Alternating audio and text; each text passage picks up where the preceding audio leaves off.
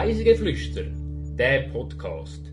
Da nehmen dich die Annabelle, Mara und Serena mit auf Reisen durch die Schweiz und um die Welt.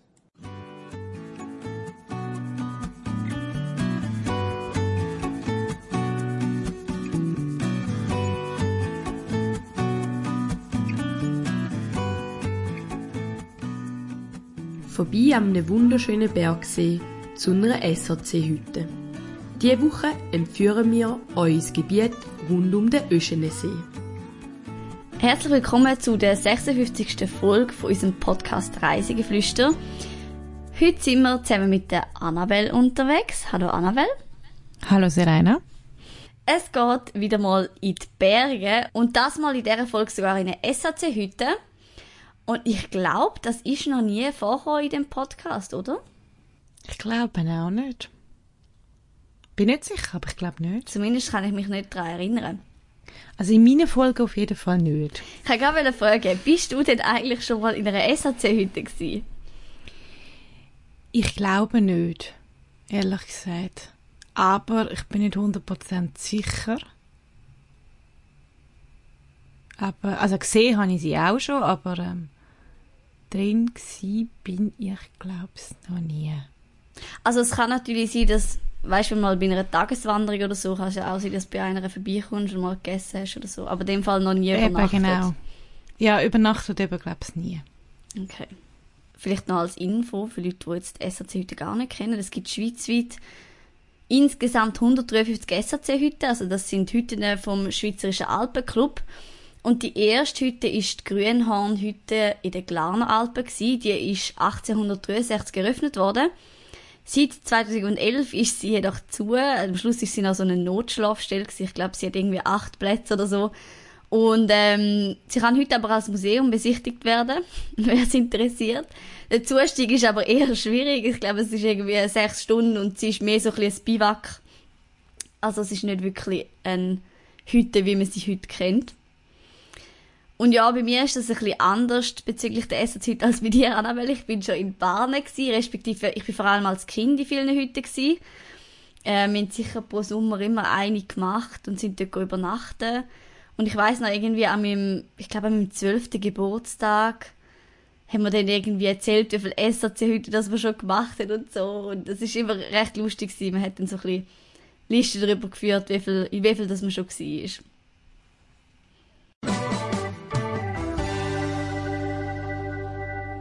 Wahrheit oder gelogen? Was ist es jetzt? Das Mal sind zwei von meinen Behauptungen gelogen und eine ist wahr. Die erste Behauptung ist, dass es direkt oberhalb vom Öschinensee eine SAC-Hütte namens Freundehütte gibt und von dieser Hütte aus gibt es keine andere Wanderung außer Hochtouren und den Zustieg selber, also den Weg, wo man zur Hütte kommt.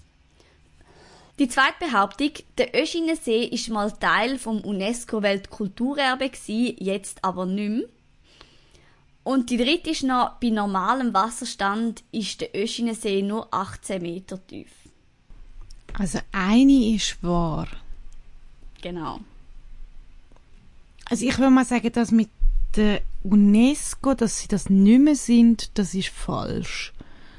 Es gibt solche, die das Label aberkannt bekommen, aber es sind nicht so viele. Ähm, dementsprechend hoffe ich jetzt für sie, dass sie das nicht aberkannt bekommen haben.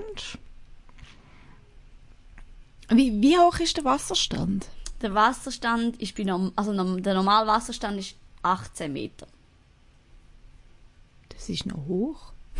Also der See ist 18 Meter tief. Ich habe das Gefühl, das ist auch nicht richtig. Ich würde mal sagen, die erste ist richtig. Dass es nur die hochalpinen Touren gibt und den Zustieg. Und die anderen zwei sind falsch. Da bist du vollkommen richtig.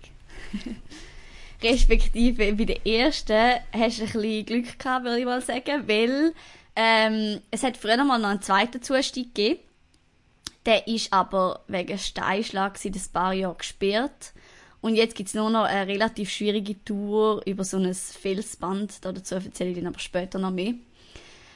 darum gibt's wirklich nur noch einen Zustieg und das ist eigentlich noch speziell bei einer Hütte, weil du kannst eigentlich, also die Hütte ist wie eine Sackgasse, du kommst von dort aus nicht weiter, also du kannst nur hoch machen, wenn du Equipment dabei hast, oder sonst halt den gleichen Weg wieder runter. Die zweite Behauptung ist äh, absolut gelogen, weil ähm, der Öschinensee gehört zum erweiterten Teil vom UNESCO Weltnaturerbe vom Jungfrau Aletsch Gebiet. Wieso es erweitert ist, keine Ahnung, habe ich nicht ganz herausgefunden, aber jedenfalls gehört es nicht zum Kern- oder Hauptteil von dem Gebiet. Und beim dritten ist es nicht so, dass der See weniger tief ist, sondern er ist noch viel tiefer. Er ist nämlich an der tiefsten Stelle 56 Meter tief. Wow. Das habe ich auch noch heftig gefunden. Es tönt irgendwie noch recht Das tut noch nach Tief. viel. für einen Berg. Also eben, so Bergseen sind doch eher so flach und klein und keine Ahnung, es könnte schon ein bisschen tiefer sein, aber jetzt 56 Meter, das ist ordentlich. Ja. Also, zumindest laut Wikipedia ist das äh, der Fall. Ja. Zahlendreh kann es nicht sein, sonst wäre es ja noch tiefer. ja. Höchstens ein. Kommafehler. Dann wäre es langsam interessant. Ja, ich jetzt gerade. Ich schaue jetzt gerade noch mal schnell nach. Ja, ja, 56 Meter tief. ja dann. Und ja, das gehört mir dann nachher in den Fakten noch. Er gehört zu den grösseren Bergseen von der Schweiz. Von dem her ist es vielleicht auch drum. Kann gut sein, ja. Gehört Tiefe vielleicht auch ein bisschen dazu. Ganz kurz ein paar Fakten. Der Öschinensee liegt oberhalb von Kandersteg im Berner Oberland. Einer der bekanntesten Bergseen der Schweiz, sozusagen was der Praxer Wildsee europaweit ist. Der Öschinensee ist bei normalem Wasserstand, wie wir vorher schon diskutiert haben, 56 Meter tief und hat eine Fläche von 1,1 Quadratkilometer. Er liegt auf 1500 Meter über Meer und ist Teil vom UNESCO Weltkulturerbe seit 2007. Am See gibt es zwei Hotels mit Restaurant, mehrere verschiedene Grillstellen und eine Ruderbootvermietung. Speziell ist auch, dass es einen unterirdischen Abfluss gibt. Ich bin bis jetzt erst einmal am Öschinensee und zwar ist das im Sommer 2020 gsi. Dort habe ich eine Wanderung zu der Blömlisalphütte gemacht. Äh, der See selber ist eigentlich schon lange auf meiner Liste gestanden. Ich wollte ihn schon lange mal besuchen. Habe aber gleichzeitig auch gewusst, dass er wahrscheinlich immer ziemlich viele Leute hat, weil eben, es ist einer der bekanntesten von der Schweiz. Aber auf dieser Wanderung habe ich ihn dann mal gesehen.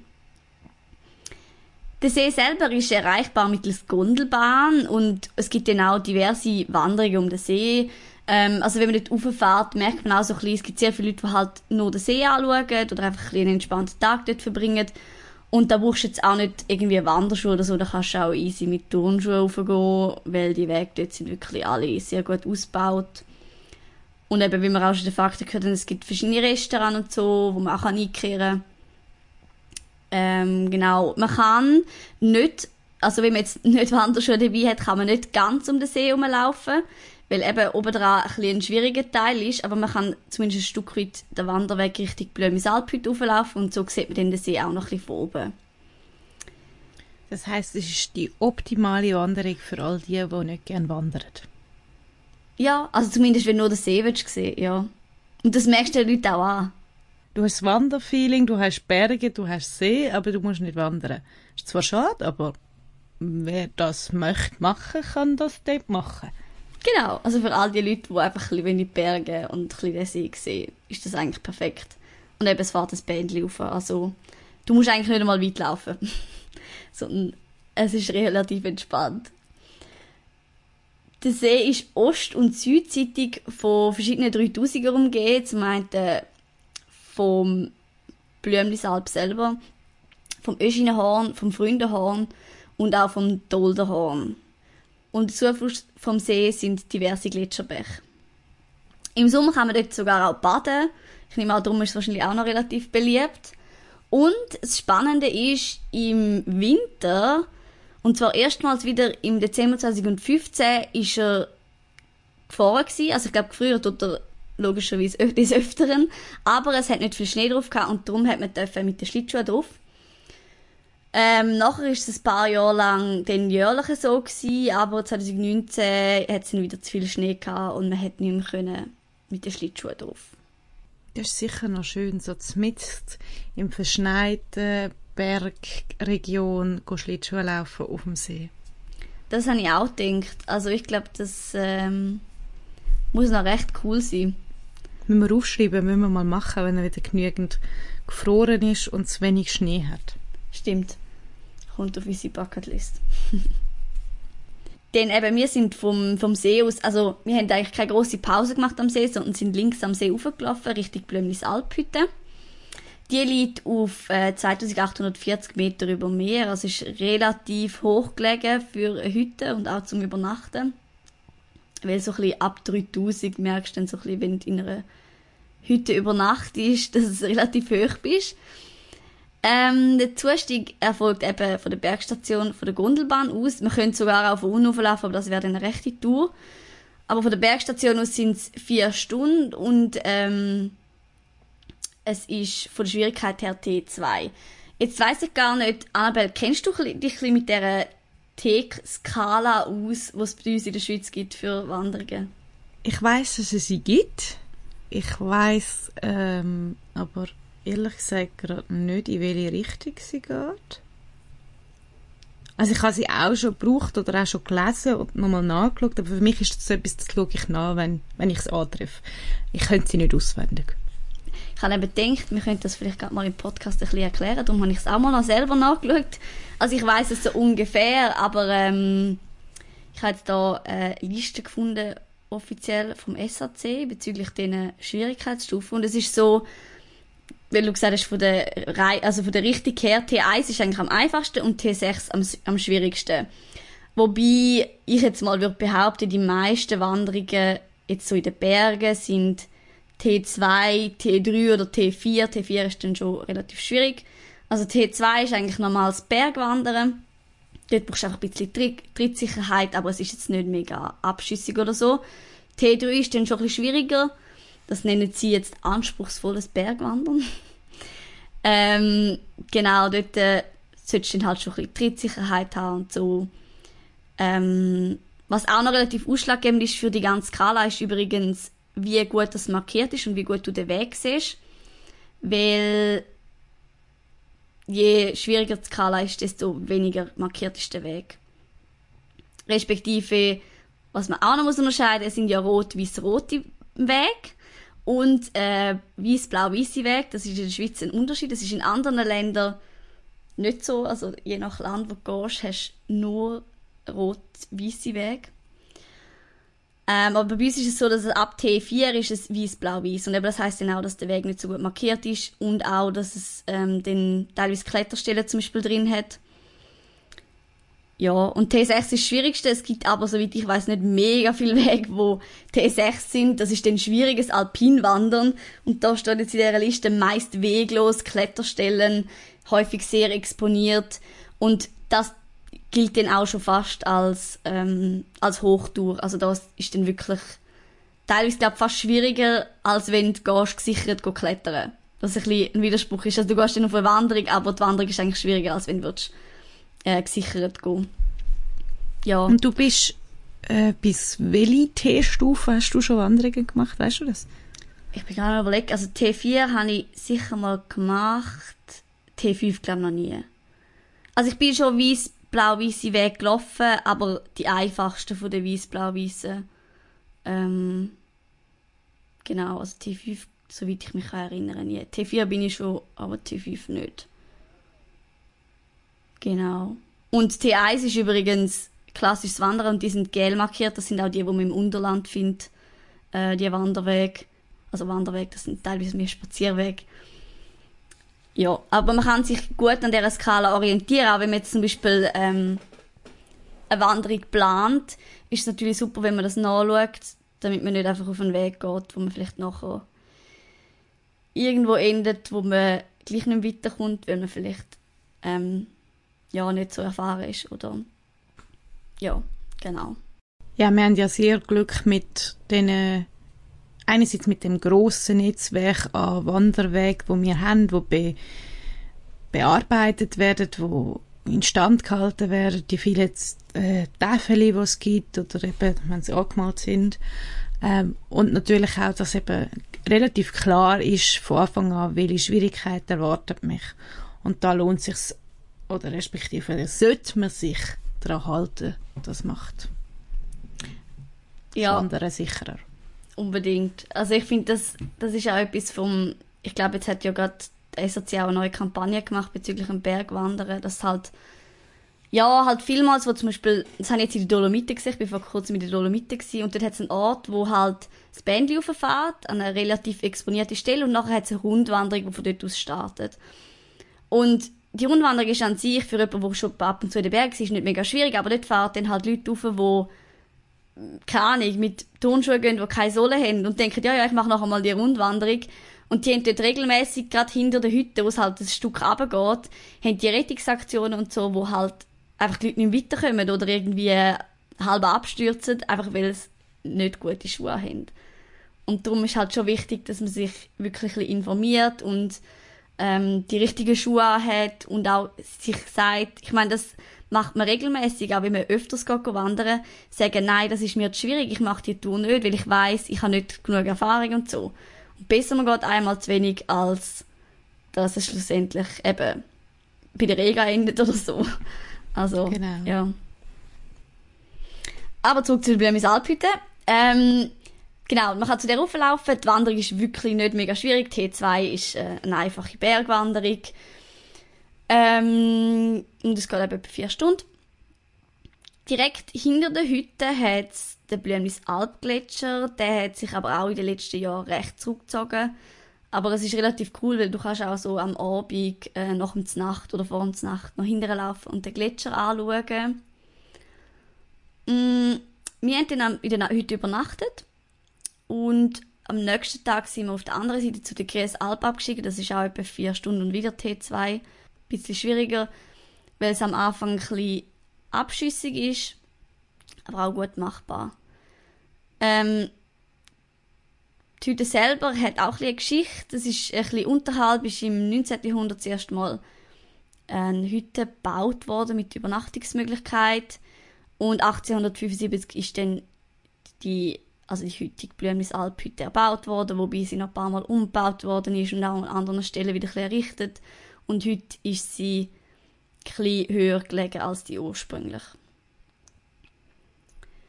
Die zweite Hütte, die es dort im Gebiet auch noch gibt, ist äh, die Freundehütte.